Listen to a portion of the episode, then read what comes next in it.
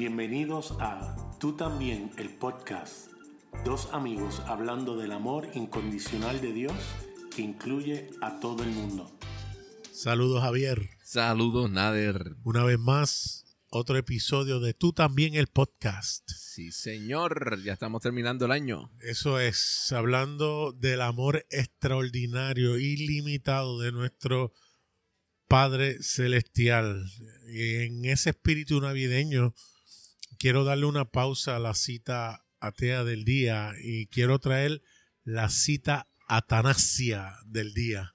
Queremos hablar acerca de Atanasio, de hecho, hoy lo vamos a mencionar mucho, ya que hoy queremos traer un episodio acerca de la encarnación, que yo creo que es extremadamente importante en entender de qué se trata la Navidad. Eh, y esa cita dice lo siguiente, Él, refiriéndose al Hijo, a Jesús, se hizo todo lo que somos nosotros para que nosotros podamos ser todo lo que Él es.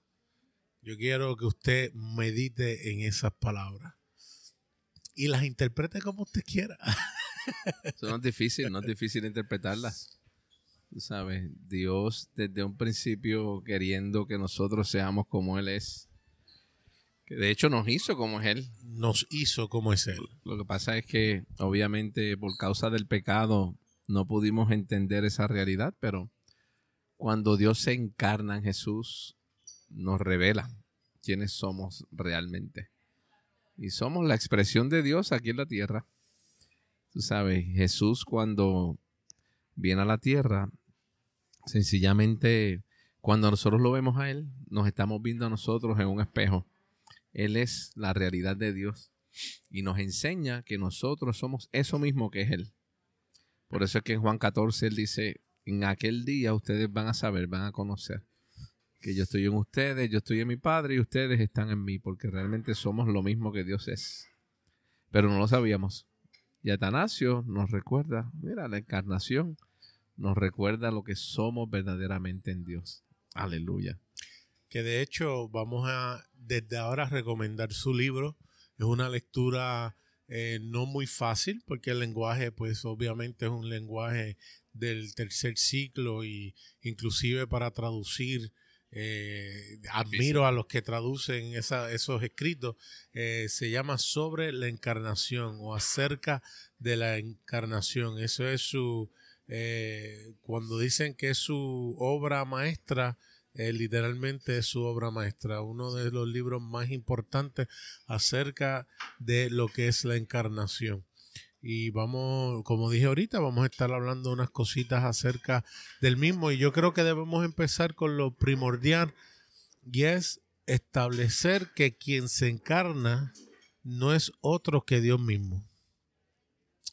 Y eso es sumamente importante porque hay eh, vertientes dentro del cristianismo que rechazan eso.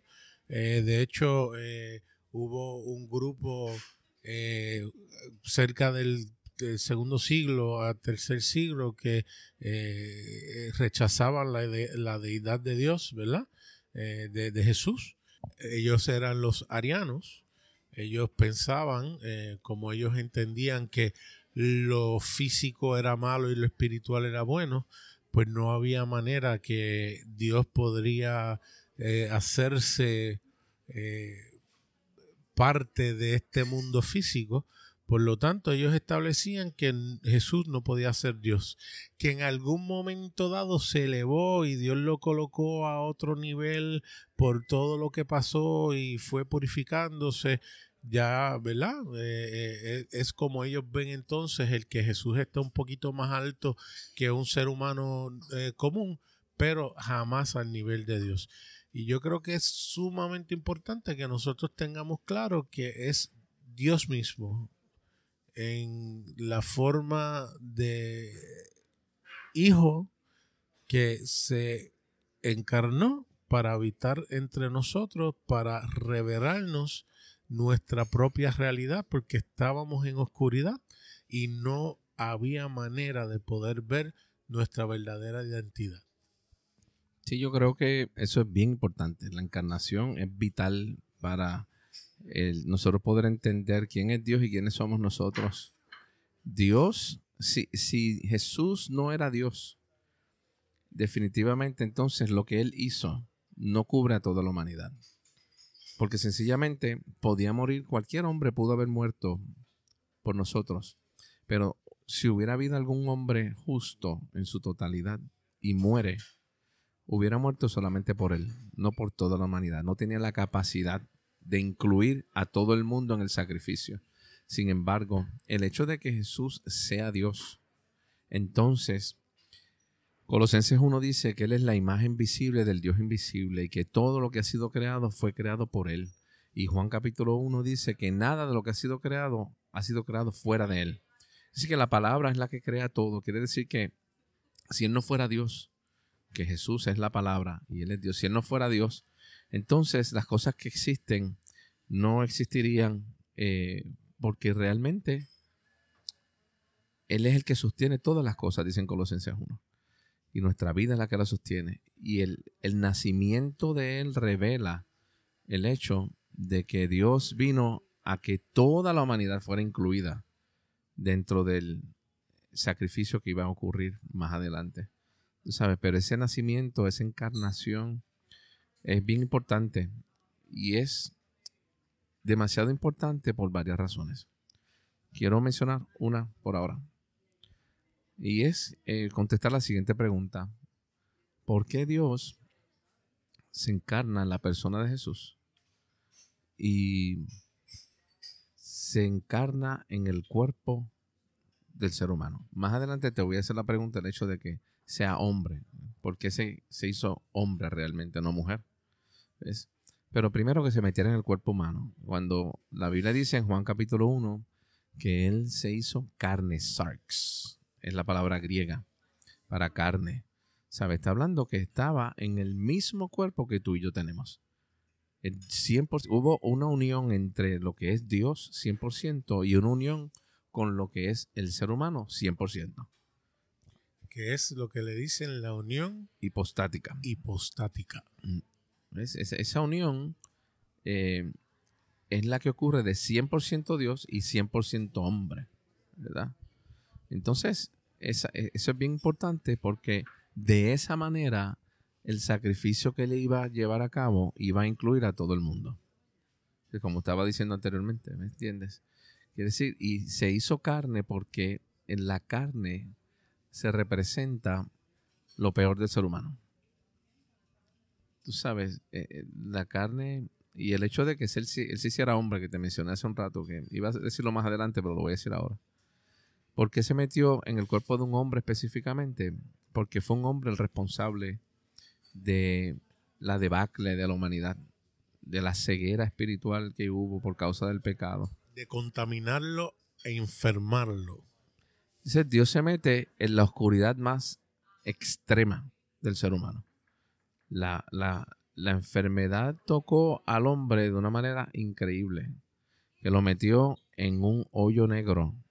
Y Dios decidió meterse en ese hoyo negro, que fue el, cuerpo del hombre porque el hombre fue el responsable, como dije anteriormente, de que el ser humano fuera afectado por el pecado. Así que Él se hace pecado en el cuerpo del hombre para acabar dentro de ese mismo cuerpo con aquello que había afectado a toda la humanidad. Y esto es un hecho, Nader, independientemente de si lo creemos o no. Dios se encarna en Jesús en la persona de un hombre para por medio de eso, como dice en Romanos 5, si por la desobediencia de un hombre todos fueron constituidos pecadores, por la obediencia de otro hombre, en el mismo ámbito, en la misma esfera, por la obediencia de otro hombre, entiéndase Jesús, entonces vino la justificación de vida para toda la humanidad, para todos los hombres. Es decir, que es bien importante el poder entender que Jesús es Dios. Y es Dios en el cuerpo de un hombre. Y esa decisión de Dios meterse en el cuerpo de un hombre la hace permanentemente. No mientras estuvo en la tierra. Si nosotros salimos del ámbito terrenal y vemos a Dios, vamos a ver a Jesús hombre. Él es la expresión exacta, dice Hebreos 1, la representación exacta de quién es Dios. Por eso cuando Felipe le pregunta, enséñanos al Padre, mírame a mí, yo soy Dios hombre. Aleluya. Y yo quiero tocar un poquito acerca de la deidad de Jesús. Y yo sé que no hay nada que nosotros pudiéramos hablar quizás en esta media hora, 40 minutos, que va a convencer al que piensa que Jesús no es Dios, que se haga eh, de momento creyente en la deidad de Jesús, ¿verdad? Esto ha sido discutido por cientos de años, los que piensan que Jesús es solamente un ser elevado o un Dios letra minúscula, posiblemente siga pensando así el resto de su vida. Pero es interesante que uno de los argumentos número uno que utilizan para decir Jesús no puede ser Dios está en el hecho cuando él mismo dice en Mateos que ni aun los ángeles que están en el cielo, ni yo mismo saben ni el día ni la hora en que el Hijo del Hombre vendrá. Por lo tanto, establecen la evidencia de que Jesús no puede ser Dios es en que Él no sabe todas las cosas, porque Dios es omnisciente y por lo tanto, al Jesús declarar que no sabe el día ni la hora de su propio regreso, no puede ser Dios. Por lo tanto, si ese es el argumento, pues entonces si pudiéramos encontrar un verso en las escrituras que pudieran decir lo contrario o lo opuesto a ese verso, pues entonces tenemos que establecer que lo contrario es correcto. Cuando Jesús se presenta ante Pedro y le pregunta a Pedro si, lo, si Pedro lo amaba, Pedro le dice a Jesús, Maestro, tú sabes todas las cosas. Y Jesús no lo detuvo, ni lo interrumpió, ni le dijo, Pedro, detente ahí, eso no es correcto, mi conocimiento es limitado, hay cosas que no sé. Al no contradecir a Pedro, Pedro lo que dice, Jesús lo está aceptando. Por lo tanto, si ese texto de la escritura establecen que sí Jesús sabe todas las cosas, pues entonces tenemos que establecer o podríamos argumentar que sí, Él es Dios porque sabe todas las cosas. Pero vamos más allá. En Apocalipsis hay un verso de la Biblia que, se, que dice que se nos entregará a nosotros una piedra con un nombre nuevo que nadie sabe, solamente nosotros. Pues entonces hay un problema ahí, porque si vamos a utilizar el término de que nada es nada y todo es todo, si nadie sabe ese nombre que está en la piedra excepto nosotros, pues entonces ni el Padre, ni el Hijo, ni el Espíritu Santo pueden ser Dios Todopoderoso, porque nadie lo sabe excepto nosotros. Por lo tanto, hay que tener cuidado como establecemos por un verso de la Biblia el que no pueda ser Jesús Dios, porque hay otros versos que entonces crean problemas para ese argumento. Tenemos que entonces buscar otras cosas que yo entiendo que existen, que son suficientemente evidentes para establecer que Jesús es tan Dios como tan hombre. Dios es tan perfecto, porque él sabía que todo este debate, todos estos argumentos se iban a dar. Pero la realidad es que eso no lo detuvo para lo que él hizo. Y lo que tú traes es extraordinario, Nader, porque realmente las personas se enfrascan en debates, en discusiones infructuosas, discusiones que realmente no tienen sentido, porque obviamente esto lo hemos hablado en otras ocasiones, cuando nosotros hablamos en términos de Adán, lo que él hizo, yo no he encontrado un solo cristiano que diga, no, lo que hizo Adán no me afectó a mí. Ni uno, yo no lo he encontrado, a lo mejor hay quien lo diga. Inclusive, no hay alguien que pueda decir lo que Adán hizo no afectó al que no cree en otra parte del mundo que ni, ni, sabe lo que es el cristianismo. Ellos establecen que a ellos también los afectó. Y Adán no era la personificación de Dios, no era Dios encarnado. ¿Ok? Sin embargo, todo el mundo fue afectado por Adán. Y los que son creyentes Ninguno contradice eso. Ahora, cuando llegamos a la parte de Jesús, que Jesús demuestra con evidencia tácita, evidencia concreta, evidencia inequívoca. Claro. O sea, de que Él es Dios. Tú sabes, pues la gente se cuestiona eso, ¿ves? Y utilizan argumentos como lo que tú traes, versos sacados fuera de contexto para traer argumentos que lo que quieren es provocar eh, confusión más que otra cosa, ¿me entiendes? Yo estoy convencido de que Jesús es Dios. Hay personas que no. Fine, yo no tengo ningún problema con eso. El que no quiera creer que es Dios, yo no tengo ningún problema con eso. Pero yo estoy claro que Él es Dios porque cuando nosotros le preguntamos a Dios, Dios, ¿dónde tú estabas cuando Jesús estaba en la cruz muriendo? Dios contesta fácilmente, yo estaba en Cristo reconciliando consigo mismo al mundo, a todo el mundo. ¿Ves? Y así que toda la plenitud de Dios estaba, como dicen Colosenses 2.9, está en el cuerpo de Jesús. Todo Dios está en el cuerpo de Jesús. ¿Sabes? El que lo quiera creer, fine. El que no, no hay problema con eso. Pero estamos claros, nosotros estamos convencidos de eso. Y el hecho de que Dios tomara de quien es Él y se encarnara, para mí es sumamente importante porque nos envió un mensaje extraordinario de que Dios siempre lo que ha querido es que nosotros lo podamos conocer. Por eso Atanasio dijo en una ocasión, ¿en qué le beneficia a la criatura si no conociera a su creador? ¿Sabes cuál es el propósito de que el creador hiciera la criatura si no es para que lo conozca él mismo? Por lo tanto, Dios se encarna en Jesús para que nosotros lo podamos conocer y podamos conocernos a nosotros mismos. Quiere decir que la divinidad de Dios en Jesús nos lleva a que nosotros podamos conocerlo no como hombre solamente, como Dios. Porque al nosotros ver a Jesús, no solamente lo vemos como Dios, sino que Él es la encarnación del Padre. Como dijimos en el episodio anterior, Él es la expresión visible del Padre mismo, que lo conozcamos como papá.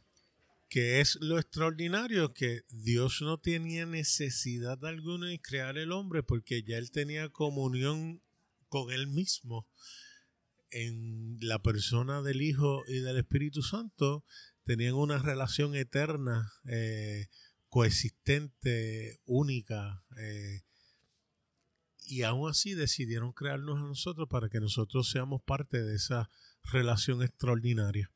Eh, regresamos luego de estos anuncios. Y continuamos.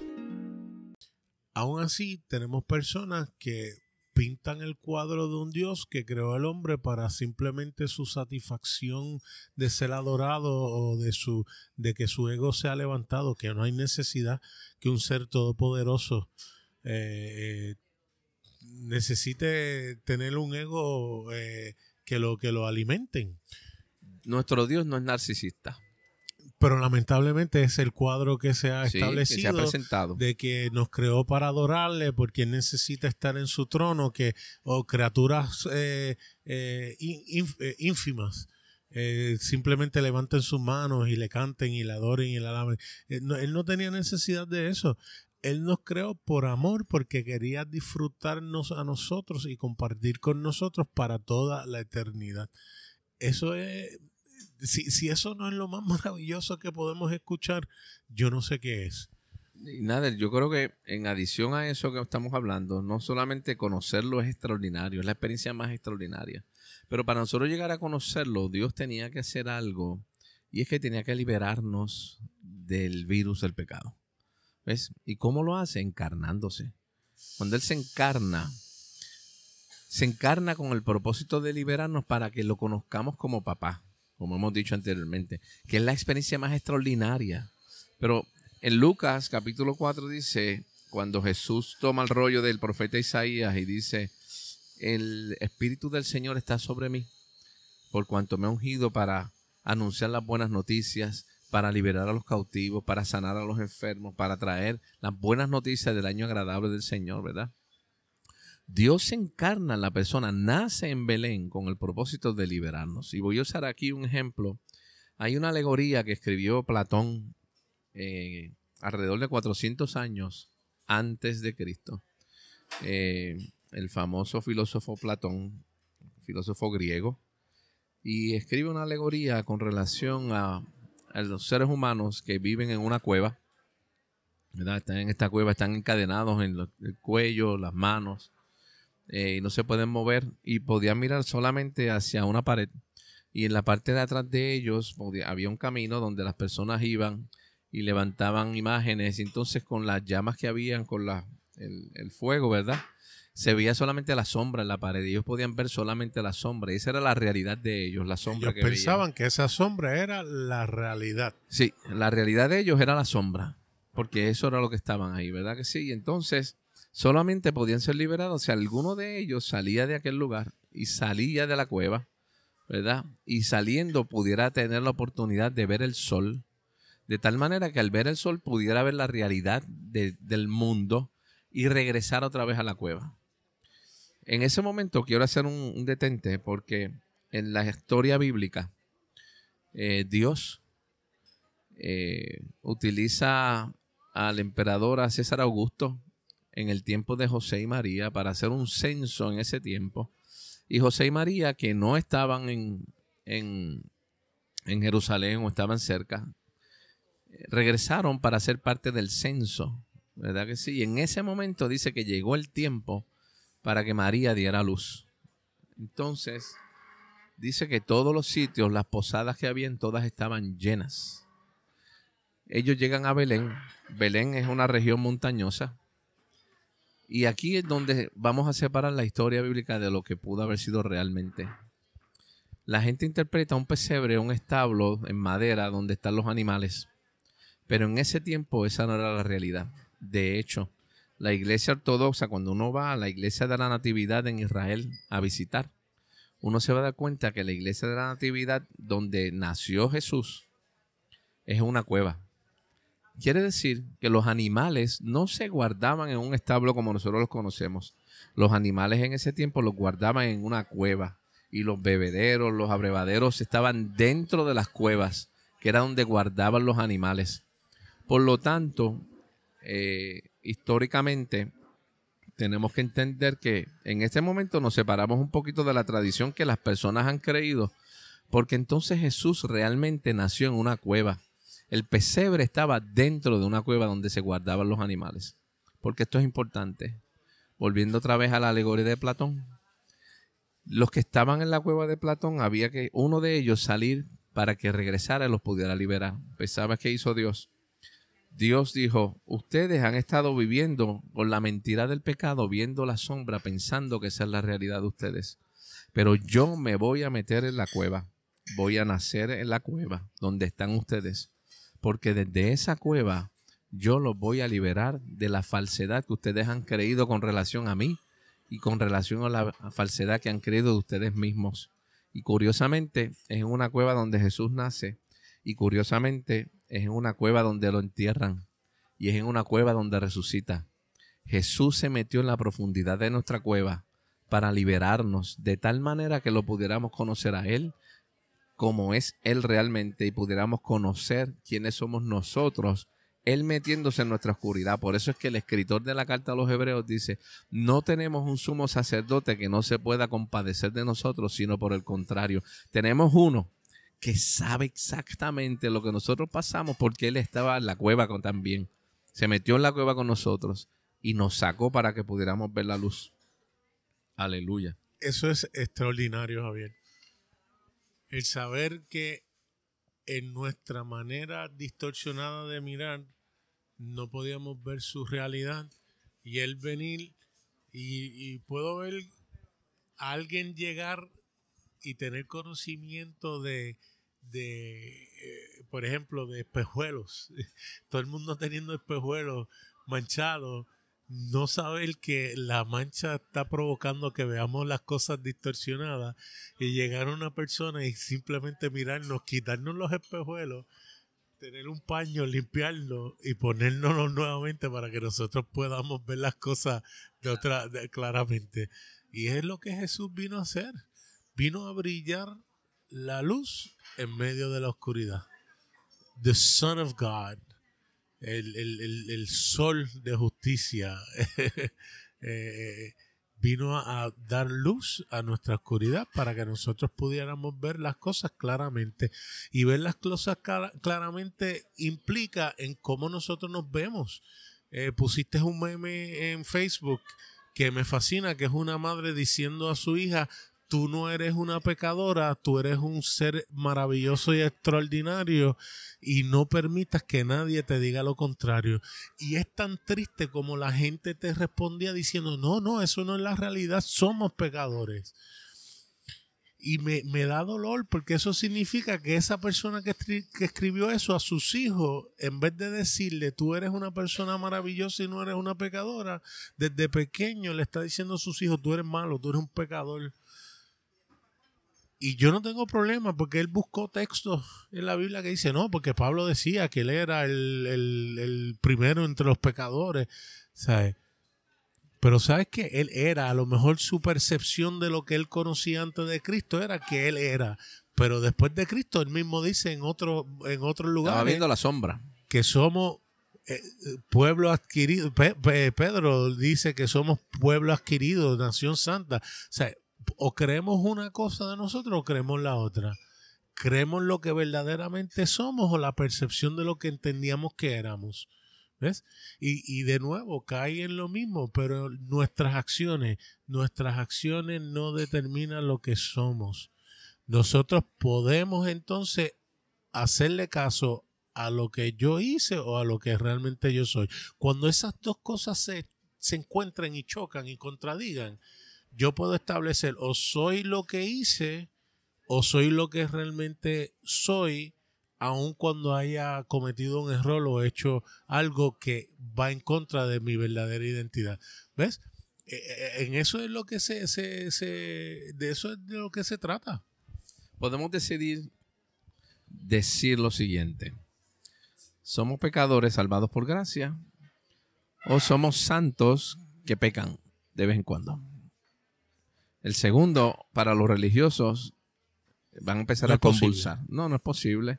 O hay otros que digan, ah, este es, semántica, es juego de palabras, es lo mismo. No, es lo mismo. No, no, no, para nada es lo mismo. O sea, la identidad aquí está en juego. Y Dios realmente ya determinó que nosotros somos lo que Él es.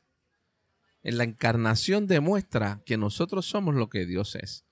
Yo puedo escoger y decidir seguir creyendo la mentira, la sombra en la pared, y decir, no, yo soy pecador. O puedo decidir hoy, no, ¿sabes qué? Le voy a creer a Dios lo que Él dice de mí, porque Jesús me está dejando ver que yo soy tan santo como Él es. De eso es que se trata la justificación. Dios nos declara lo mismo que es Él. Somos tan justos como Jesús. Yo puedo escoger qué voy a hacer. Pero la realidad es que la experiencia que tú y yo hemos tenido y otras personas han tenido es que cuando la identidad la podemos establecer claramente como Dios dice que somos, no por lo que hacemos. Entonces podemos vivir libremente. Somos libres para conocernos no solamente a nosotros, conocer a las demás personas también, sabiendo que son lo mismo que Dios es.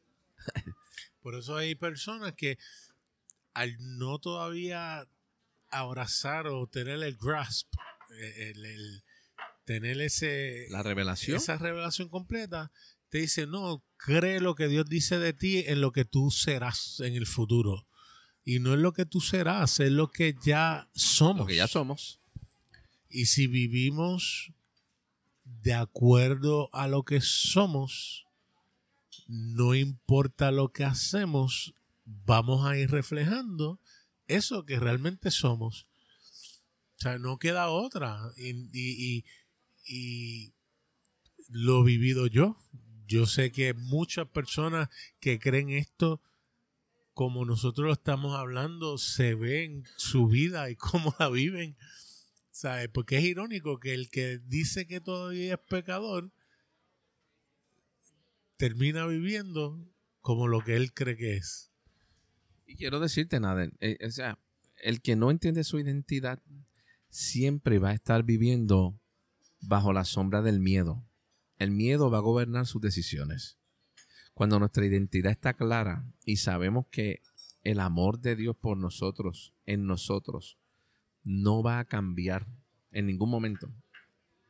Podemos ser libres para ser quienes somos realmente, pero cuando vivimos a base del miedo Entonces vamos a tratar de no fallar y en el tratar de no fallar vamos a estar fallando todo el tiempo. ¿Ves? Porque no entendemos quiénes somos. Pero cuando la identidad está clara, el amor es el que gobierna nuestras decisiones y podemos vivir en una libertad extraordinaria. De hecho, y esto, esta de la encarnación, al igual que el sacrificio de Jesús, la muerte, la encarnación incluye a todo el mundo también. O sea, cuando Jesús encarna, todo el mundo está en Jesús. Él es el, el eh, él lo hizo, todo lo que hizo lo hizo vicariamente por toda la humanidad. O sea que la obediencia de Jesús es la obediencia de toda la humanidad. La vida de Jesús es la vida de toda la humanidad. Yo puedo creerlo, puedo no creerlo. Pero realmente eso es así. Nosotros su lo vemos. muerte fue la muerte de todos y su resurrección Es la fue resurrección. de nuestra resurrección. Y la ascensión es la ascensión de todos. O sea, todos estamos incluidos en él. Por eso cuando nosotros vamos a Lucas y vemos la expresión del ángel cuando se le revela a los pastores, dice, ¿sabes qué? Eh, ustedes no teman. Primero dijo, no temas. O ha nacido en la ciudad de David, ha nacido un Salvador, ¿verdad que sí? Y dice, estas son buenas noticias de gran gozo para toda la gente.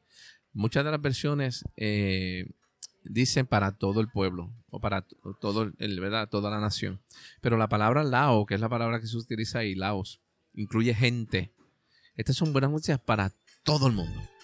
No para algunos en específico, es para toda la humanidad.